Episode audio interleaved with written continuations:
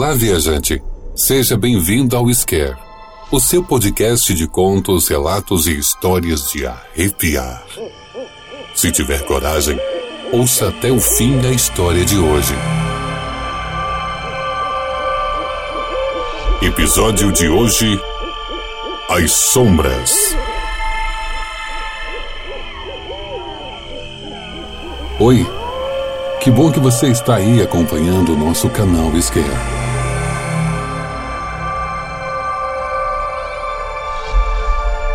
Você tem medo de escuro? Não?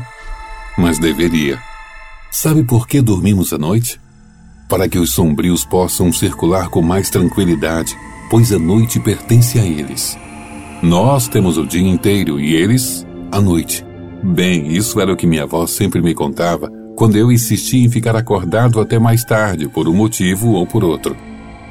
Isso me fazia ir dormir rapidinho, pois não queria dar de cara com nenhuma dessas criaturas os sombrios, ou o povo das sombras, como eram também chamados por ela. Os seres das sombras são entidades que habitam o escuro. Eles têm a aparência humanoide, usam chapéu ou capas escuras e são de um negro intenso, mais até do que a própria escuridão onde habitam. Seus olhos variam podendo ser brancos ou vermelhos. Sua natureza é má e frequentam nossas casas sem que os percebamos pois eles se alimentam da nossa energia. Sabe quando você esquece das horas e fica assistindo sua série ou filme preferido no escuro da sala? E de repente tem aquela sensação de estar sendo observado, sente um ar gelado em sua nuca? Da próxima vez que perceber isso, olhe para o canto mais escuro da sua sala com atenção. Fixe o seu olhar naquela escuridão até que seus olhos fiquem acostumados com ela. Preste muita atenção. Você poderá estar olhando diretamente para um desses seres bem ali, pertinho de você.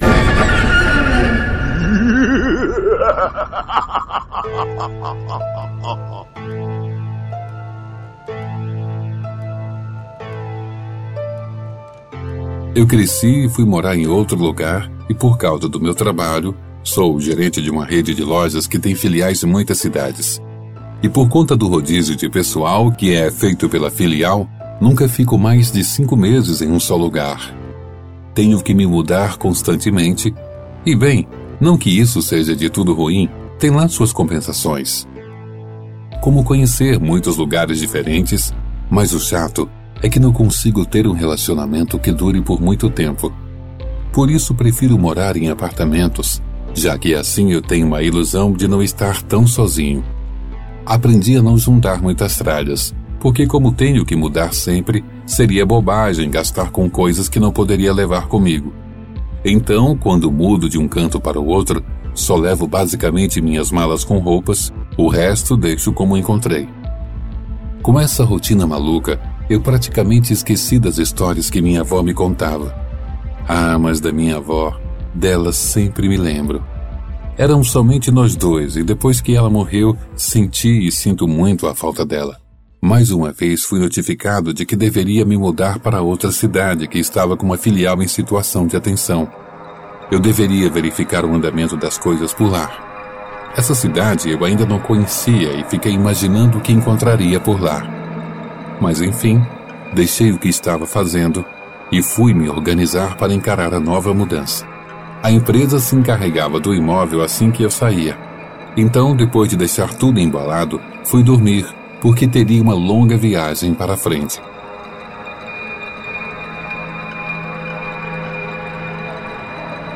Chegando no local, de cara me veio uma sensação desagradável. Imaginei que era o cansaço tomando conta, mas o lugar me incomodava e eu não entendia por quê. Era uma cidade com muitas árvores e o dia estava nublado e nem sinal do sol. As casas eram assobradadas e por mais que eu procurasse, não encontrei nenhum sinal de prédios com mais de três andares. Estranhando, fui até o endereço da loja e chegando lá encontrei o subgerente que me recebeu com um largo sorriso e um caloroso aperto de mãos. Ele me mostrou o lugar e como havia sido marcado uma reunião para o dia seguinte em que eu me apresentaria formalmente, me perguntou se eu gostaria de conhecer minha nova casa. Casa? Perguntei assim, meio curioso. Me disseram que seria apartamento.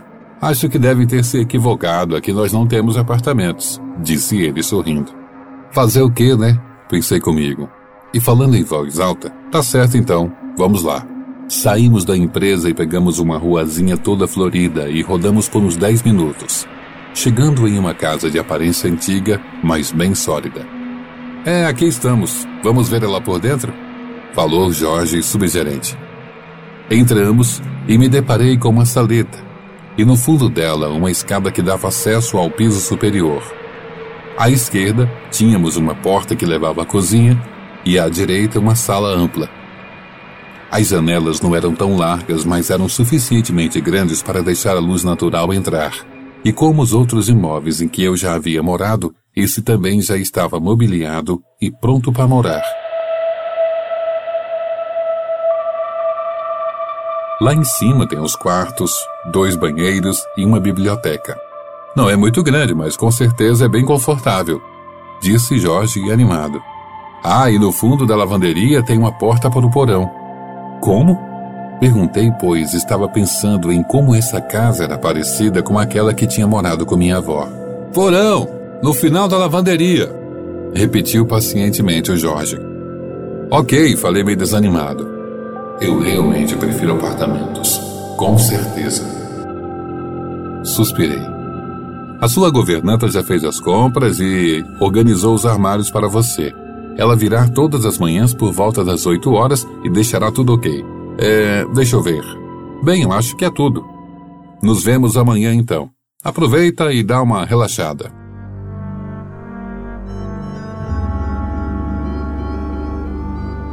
Nos despedimos e fui tomar um banho. E de repente senti um enorme cansaço tomar conta de mim. Dormi quase que imediatamente. Mas quando eram por volta das duas da manhã, acordei com uma sensação de peso em meu peito. Estranho, pensei, não sinto isso desde que eu era criança. Acho que é porque a casa me fez lembrar do meu passado. Estou rememorando minha infância. Desci e fui tomar um pouco de água. A garganta estava seca e me incomodava bastante. Como era noite de lua cheia, desci sem sequer acender as luzes. E consegui me localizar bem, chegando até a cozinha sem maiores dificuldades. Abri os armários para procurar onde ficavam os copos e tomei a água da torneira mesmo. Daí percebi que estava com muita fome porque não tinha comido nada desde o café da manhã do dia anterior. Então, Abrindo a geladeira, vi que tinha uns sanduíches prontos e peguei. E também uma cerveja e sentei na sala, ligando a TV, só para passar o tempo mesmo enquanto comia.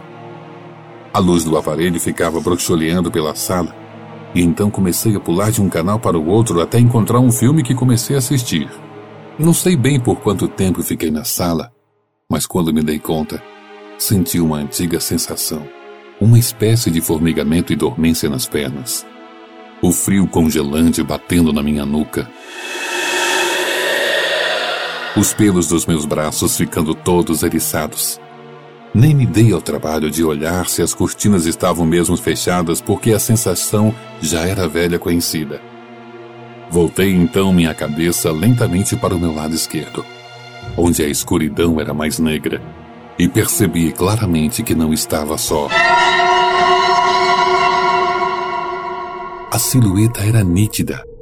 Aparência humanoide, olhos vazados, brancos, capa e flutuava sutilmente. Meu coração disparou. Tentava me mover e não conseguia sair do lugar. Como não conseguia também parar de olhar para aquela coisa que se movia lentamente em minha direção. Minha mente gritava para que eu me mexesse, mas o meu corpo ignorava o comando, permanecendo onde estava. E aquilo vindo mais e mais perto. Meu cérebro começou a me ordenar: acenda a luz, a luz, luz! Até que eu finalmente saí daquele torpor, daquela inércia forçada e me joguei em direção ao interruptor.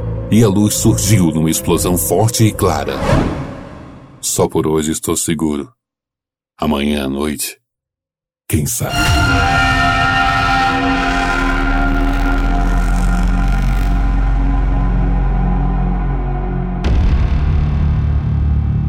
Isso é Scare.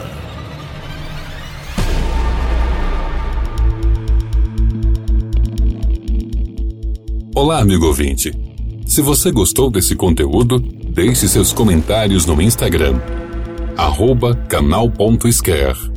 Em breve iremos selecionar alguns comentários e poderemos fazer a leitura deles em um episódio futuro.